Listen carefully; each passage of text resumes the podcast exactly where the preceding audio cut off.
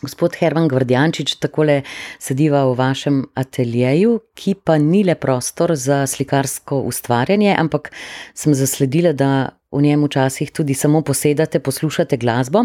Povejte mi najprej, vas to sprošča, vam to predstavlja na nek način odmik od sveta, včasih tudi ponorelega? Ja, jaz ne bi rekel to ravno odmik. Ne. Za me je glasba res da druga umetnost, če ne bi bila skoraj prva, ne, ker mi smo bili v času moje mladosti v takem stanju, da si mama ni mogla privoščiti kakšnega inštrumenta, oziroma da, da bi me dala študirati kam, kamorkoli že. No, in tako da je glasba bi bila verjetno moja prva umetnost. Ne. Ker pa pač te možnosti ni bilo, sem se odločil pač za likovno, oziroma za risanje, slikanje ki ima pa spet svojo zgodbo, zakaj sem do tega prišel. Ne? In seveda ta glasba mene spremlja pra, praktično v vsakem delu, ne? še predvsem v delu v ateljeju, kot ste omenili, ker me ravno tako kot uh, likovna me inspirira tudi glasba. Ne? Se pravi, jaz nešteto krat pridem preko glasbenih komadov do svoje slike. Ne? In obratno. Ne. Se pravi, vedno neš, nekje najdem neko povezavo, torej odbiram glasbo in odbiram svojo sliko. In tudi poimenujete eh, svoje dela ne, po glasbenikih, po glasbenih delih? Nešteto krat, se pravi, cikluse, ki nastajajo zgolj zaradi pač tega, ker določene. Eh, momente živiš v istem kontekstu, ne, oziroma delaš v istem kontekstu, jih naslavljam z komadi, recimo, svojih, eh, bom rekel, ljubljenih eh, glasbenikov in glasbe. Tako da me to spremlja že zelo dolgo časa, se pravi, eh, neki glasbeniki, no, ki jih imam tudi napisane gor, na, si včasih zato zabeležim na steno neko ime glasbeno, da ga potem utrdim še v tem smislu. Mhm. Kaj ste roker po duši, kaj poslušate? ja, to je zanimivo vprašanje. Eh, Sveda, v mladosti smo bili brez doma rokari, kasneje džezisti, bi se rekli. No, zdaj, zadnja obdobja so pa skorbi reko izključno resna glasba, vendar poslušam zdaj tudi priljubljene rok komade, jazz komade, to še vedno, včasih iz neke nostalgije včasih imam pa pravo potrebo in si, bom rekel, pripravim določeno uro v ateljeju, kjer poslušam samo glasbo. Ne. Tako bi rekel, jaz ure in ure presedim v glasbi v slikarskem ateljeju. Pravite sicer, da ste bolj zapečkar, ki se najbolje počuti v svoji vasi, tukaj v domači, goreni vasi, retečah. Kako? Vas je zaznamovalo to podeželsko okolje, pa ne na zadnje tudi bližina z naravo. Narava ima pomembno mesto v vaših delih umetniških.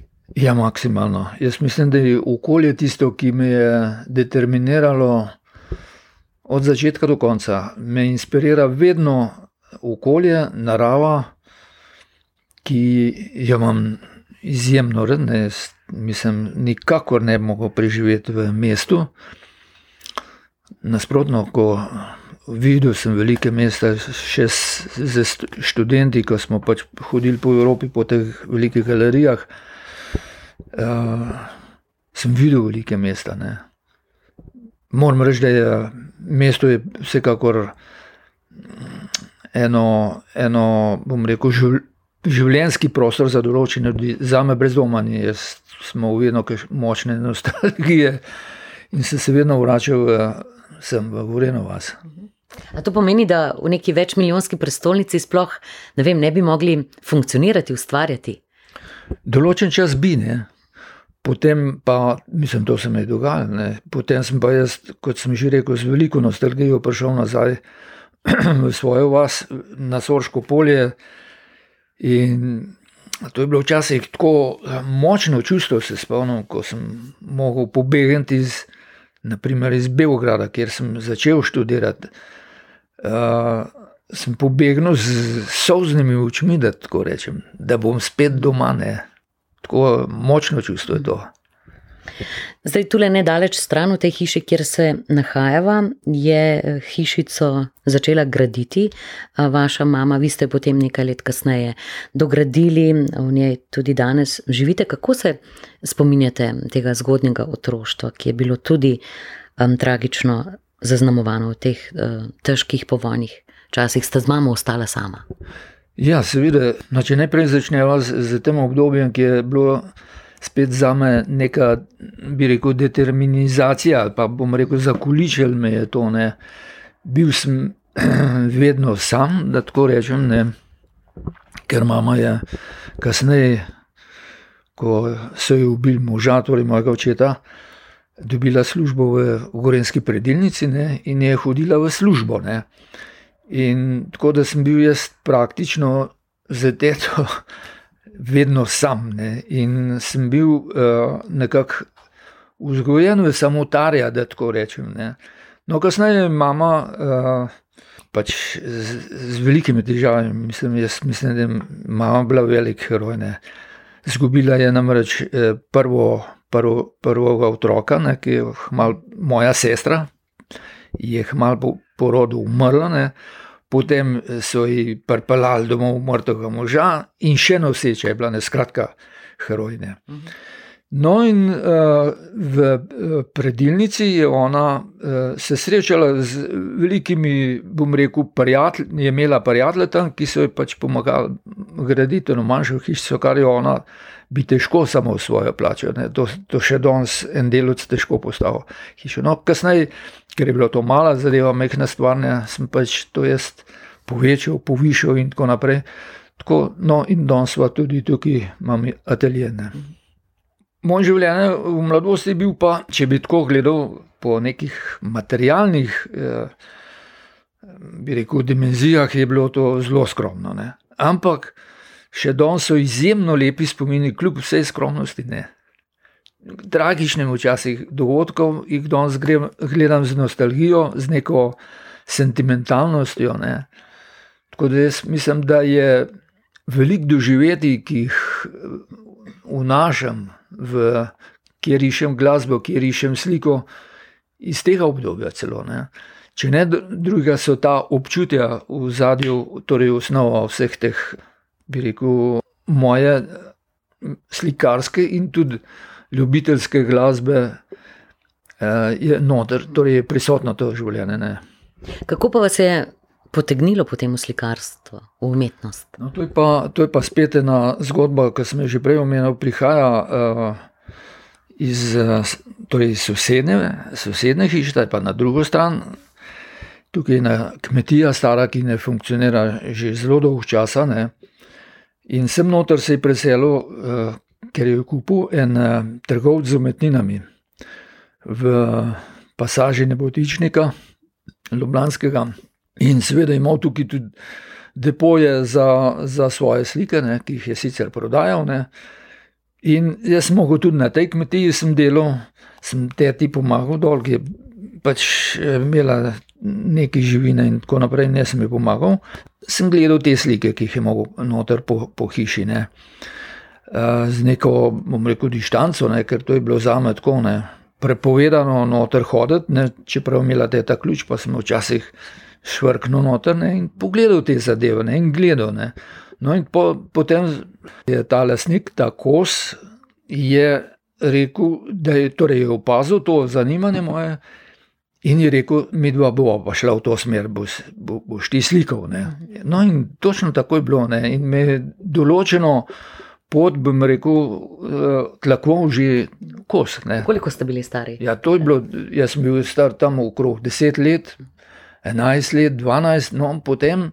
Je bilo pa že to tako delež, da je mene že upeljal on na neko privatno šolo risanja ne, v Ljubljano, in kasneje sem šel v srednjo šolo, ne, šolo za oblikovanje, oziroma tedaj se je imenovala šola za umetno obrtne.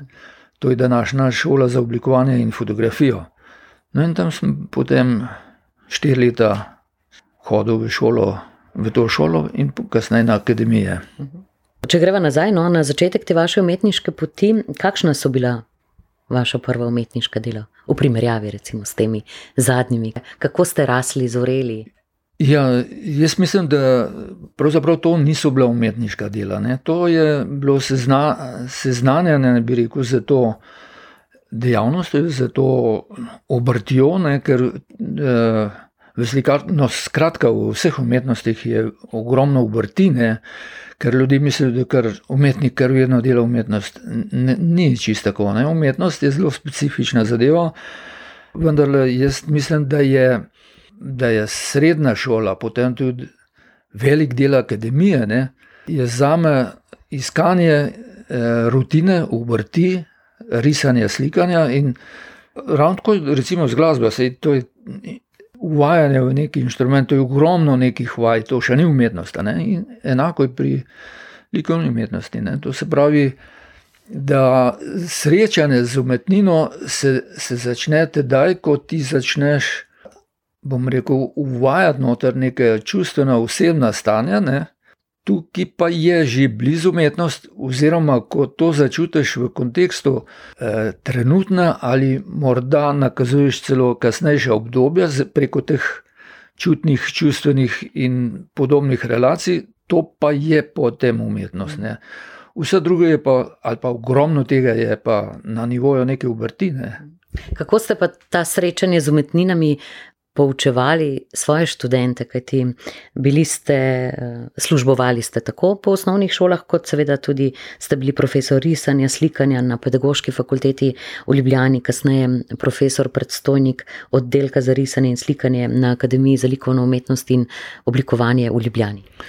Ja, natančno tako, kot sem prej razložil. Se pravi, študent mora Temu se reče, da je v umetnosti ogromno dela, ne? čeprav ljudje mislijo, da ti ljudje pač kar mečejo na. Da kar hipno ja, nastane. Da, tako, ja, prav nasprotno. Ne? Jaz mislim, da je malo, ki je toliko obrti, kot je v umetnosti. Današnji mladi, ker smo jih veliko eh, srečali in veliko smo se pogovarjali okrog tega, pridejo že z mnenjem, da so geniji, ki pridejo na, na akademijo. Vste. In seveda, verjetno jih okolje v to eh, sili, ne, da so oni pač talentirani. Talentiranost, pa bi rekel, dar, ta naravni dar je samo osnova, ne, ki je pa, bom rekel, par procentov umetnosti kasneje.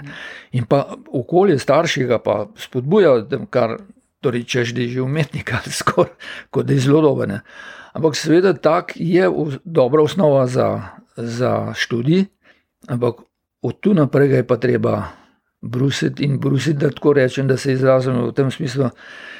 In če on začuti, kaj to je, ne, bo nekoč on tudi to počel. Ne. To, kar sem prej omenil, kaj je umetnost. Je, no, pesniki ponovadi rečejo, da pesem nastane lahko v hipu, ampak potem je pa še dolgo, dolgo časa pilijo. Urejajo. Je nekaj podobnosti potem tudi ja, s tem? Seveda, vse umetnosti so iste, veste, nobena ni drugačna. Ne? Tako da, eh, recimo, temu, kar ste omenili, je pravzaprav neka, kot bi rekel, idejno izhodišče. Ne, ne. Jaz pravim temu zapis ali pa skice. Ne. To pa kasneje, kot pravite, brusiš ne, in dobiš pravzaprav eh, skozi, eh, skozi to delo, dobiš neke, neke čutne odnose do stvari. Ne. In ta čudnost se recimo pri slikarju pozna v specifičnem zapisu, ne? in ta je ponavadi zelo osebnosten. Zato mi prepoznamo določene slikarje, ne? ker ljudje mislijo kar tako. Ne? ne, slikarja se da celo opredeliti njegova zgodna dela. Dela iz starosti in podobno, ne, se jih da skozi ta kontekst iskanja oblike in iz povedne moči in tako dalje, se da uh, umetnika zelo poiskati, ne, kaj je, če sploh je, ne, in kakšna je pač njegova, bom rekel, parabola ustvarjalnosti. Na radiju Agora spremljate zgodbo o slikarju Hermanu Gvardjančiču, letošnjem prejemniku Preširnove nagrade za življensko delo. Prepoznavan je predvsem po svojih temačnih krajinah oziroma temačnih in tesnobnih atmosferah. Razlog za to temačnost sta tragediji, ki sta se ga zelo dotaknili in zaznamovali njegova dela. Kaj se je zgodilo? Več o grozljivih in žalostnih primerih nam bo povedal po naslednji glasbi.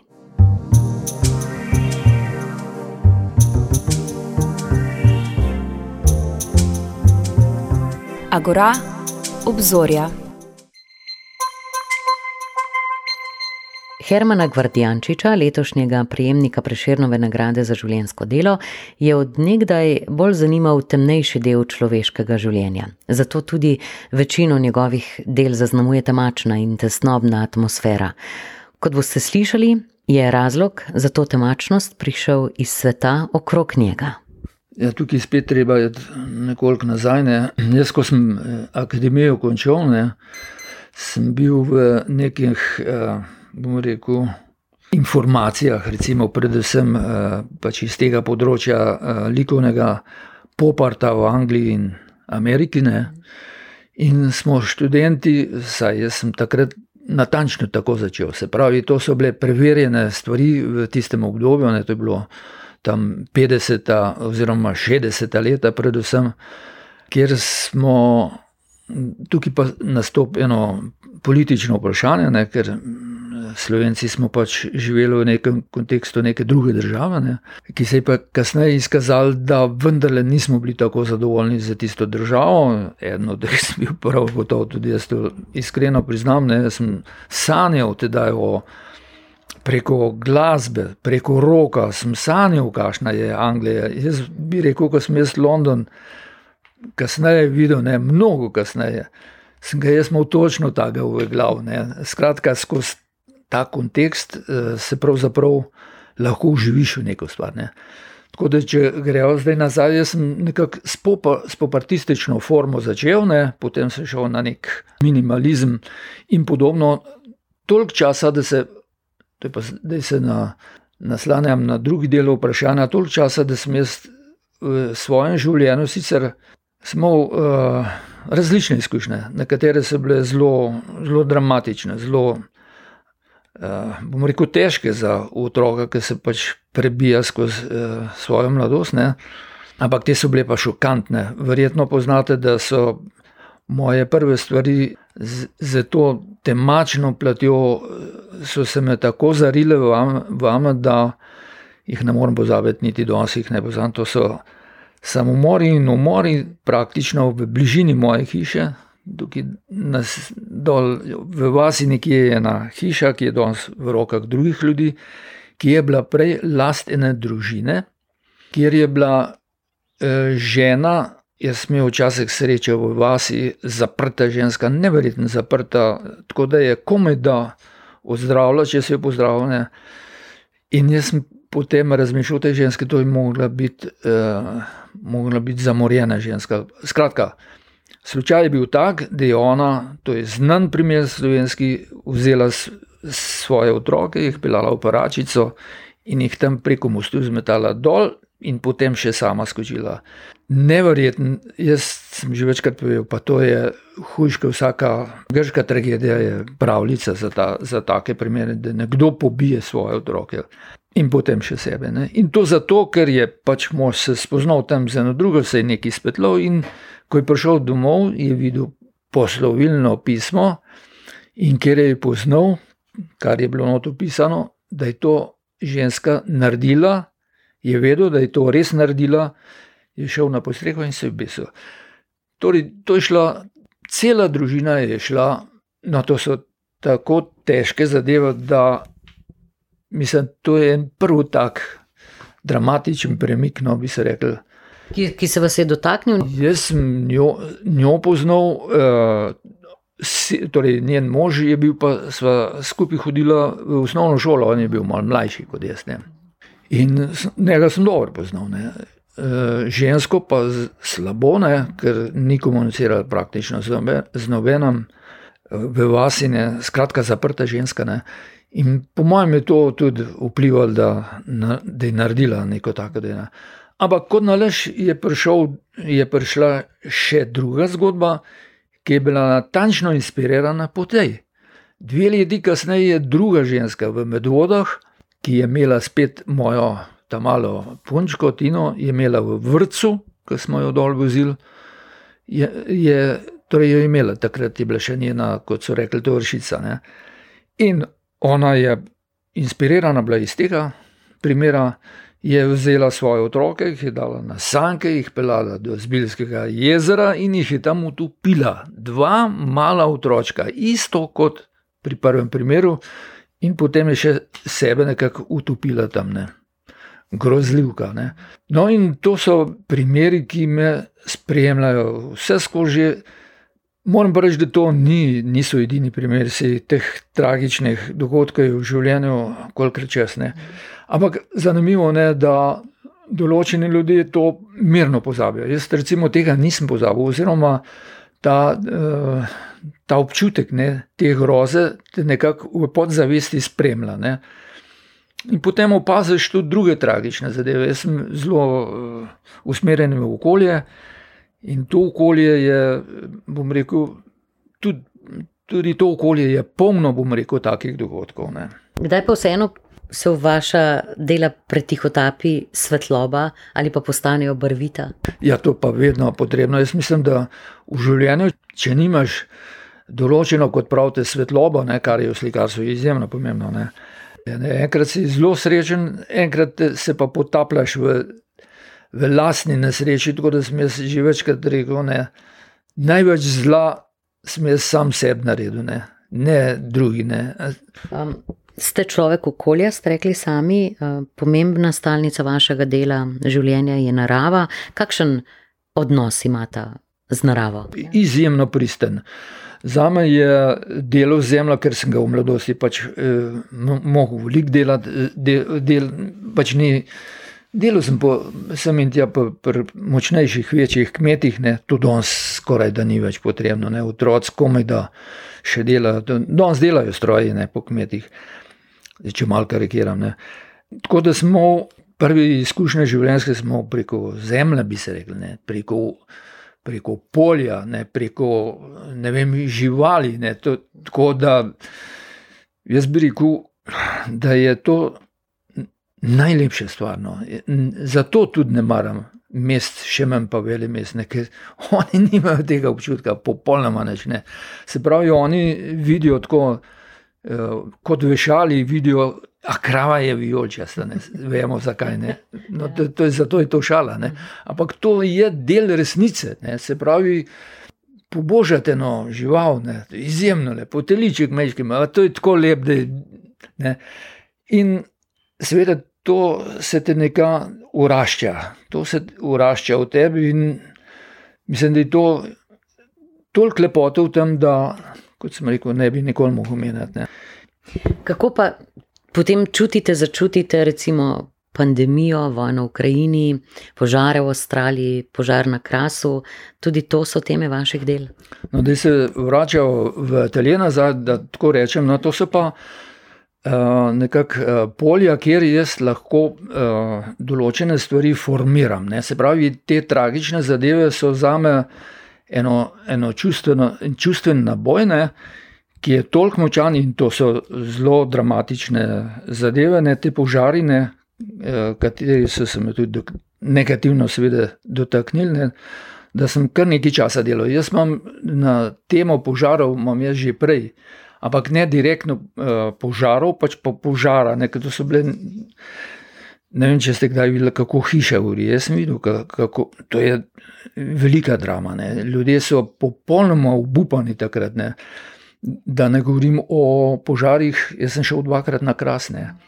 Avstralijo sem opazoval preko televizije ne, in tako dalje. In tako dalje. Skratka, požar je huda zadeva ne, in to mi pravzaprav likovno zelo bom rekel, blizu, ne, tako da sem začutil to dramo, sicer skozi podobo, ki sem jo slikal, ne, oziroma sem jo nekako poskušal upodobiti, da tako rečem. Ne, čeprav ne gre za, uh, direktno za upodabljanje, recimo, kako eno drevo gori, ne, pač pa neko splošno vtisne, kako ga človek vidi, torej ta požar. Ne. Kaj pa trenutno ustvarjate? No, trenutno, trenutno ne delam. Ne. Tako da pač pa pripravljam to, to, te zapise, pa skice, pa delam že naprej. Ne. Tako da v bistvu sem zdaj v, v tistem kontekstu čist izhodiščnem, da tako rečem. Ne. Se pravi, tista beležnica, ki jo imate skozi ja. ob sebi, je ja. polna. Ja, tista beležnica je zdaj kar preveč polna, tako da bom moral že počasi delati. Imam pa sicer, če lahko omenim, uh, imam določeno neugodnost zaradi tega, ker jaz moram te velike risbe, ne, delam tam pod kozovcem dol, ki je edini prostor tako velik, torej tloris. V tlorisu tla so tako velika, da jaz lahko to zadevo rišem tam na tleh, ne? kar se sliši skrajno neprimerno, ampak je tako. Torej, včasih sem tukaj delal, da je ta stena je pa premehna ne? in moram tam na tleh delati. Ne? In pol tam na tleh rišem in delam. In preko lojtra gledam dol, če je to v redu, ne? ker nam on drugačne. In včasih tudi hodim ne? po njej, se zadnjič sem razlagal gor ki je rekel, se lepo, kaj stopalo. Rekel, seveda, jaz sem mogel hoditi, ampak pazite, to je zanimivo, da je stopalo, moje stopalo, ampak ga je, jaz ga pol ne grem brisati, ne? ampak ga spremenimo v kontekst dela. Pač delal sem tako, da sicer se mi pa zelo likvidijo moji te haptični, bom rekel, na nosi, s prstine po po risbi, predvsem ne. tudi v sliki, včasih z prsti slikaš, ne zgolj s čopiči. Zdaj pa k nagradam. Leta 1981 ste prejeli nagrado Preširnovega sklada, letos pa Preširnovo nagrado za življensko delo. Postali ste izredni član Slovenske akademije znanosti in umetnosti, pa častni občan Škofiloke in gospod Gvardjančič, kakšno leto ne bi lahko rekla. Koliko pa vam pomenijo te nagrade, ta priznanja. To je res eno tako noro leto v navednicah. Ja, nagrada vsakmo, vsakmo umetniku veliko pomenu. Vse. Ker umetniki smo, kako bi rekel, ljudje, ki se poigravamo z, z čutnostjo eh, torej, civilizacije ne, in jo opazujemo. In civilizacija, če te opazi, ne, da si pravzaprav ti nekaj naredil v tem smislu te spoštuje. Ne? In recimo vse to, kar si naštela, eh, mislim, teh nagrad je bilo še kar se ukepne. Ampak to so naj, najbolj odmevne, naj, naj, najbolj sveže. Najbolj sveže in tudi zadnje, ne, kot se pravi, ki jih lahko dobiš. Potem je samo še svet, ki, ki pa mene pravzaprav slabo pozna. Ne. Čeprav sem imel neki. Odmevnih razstav. Ja, sploh bom rekel, tedaj, ko je pač, eh, ko sem bil še mlajši, so me vodili sem in tja celo. Uh, naprimer, na zadnjem bienalu, oziroma mojem bienalu, kjer smo razstavljali, so me Hrvati uh, potegnili.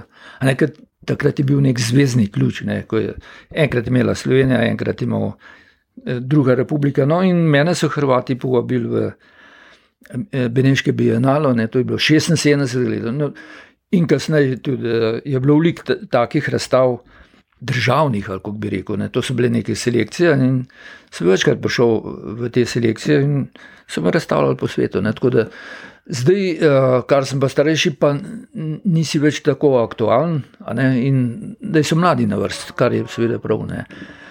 Tako da v krog nagrad, jaz mislim, da so to zadnje nagrade, ne, zadnje priznanja, katerih si povedal, vse.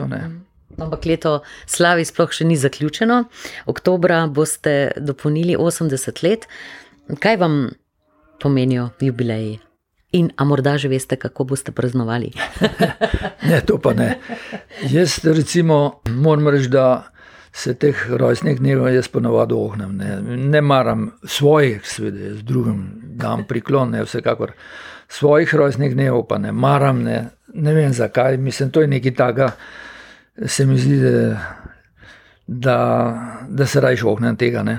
Je pa seveda 80 let, jaz drugače gledam. Ne. E, zanimivo je, da takrat se zamisliš, kako si pa pravzaprav naredil. No, ampak če za konec pogledamo pa naprej, kakšne načrte, kakšne želje pa imate vseeno? Imam, imam, brez doma, jaz imam še želje in ja. tudi mislim, da to moči bo še. Grem spet nazaj v sliko. Če omenim, da sem zdaj praktično par let skoraj samo risal, ne? redko sem uh, naredil kakšne slike, in zdaj imam pa spet željo po, ali pa slo po barvi, ne? po sliki in mislim, naslednja obdobja bojo bistveno bolj slikarska, kot so, kot so bile zdaj zadnje. Hvala lepa za tale pogovor, izjemno zanimiv pogovor, prijetno ustvarjanje. Vam želim še naprej in vse lepo. Hvala, ker ste se vzeli čas za naše poslušalce. Hvala tudi vam.